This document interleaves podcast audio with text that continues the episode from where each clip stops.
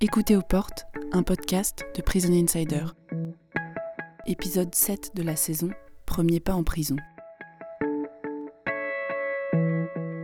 Je m'appelle Carole Berry, je suis euh, consultante dans le domaine de la justice et des droits humains et euh, je suis également doctorante en droit public. Je travaille euh, donc sur la gouvernance des prisons au Niger. Alors, je ne vais pas parler de la première fois où je suis entrée en détention, mais je vais parler d'une expérience que j'ai eue lorsque j'étais euh, chargée de projet carcéral. Donc, je travaillais euh, à Madagascar pour une ONG internationale euh, dont l'objectif était d'améliorer les conditions de détention. Et la première fois que je suis entrée donc, dans cette prison à Madagascar, j'ai été particulièrement étonnée par les questions de, de son, par les bruits ambiants. mais au-delà de ça, il y avait quelque chose de très spécifique parce que l'organisation pour laquelle je, travaillais avait développé un programme pour mettre en place des radios à l'intérieur des prisons. Et quand je suis arrivée cette fois-ci, il y avait une, chanson euh, très très douce, une chanson française des années 80 euh, qui était euh, vraiment une chanson très calme,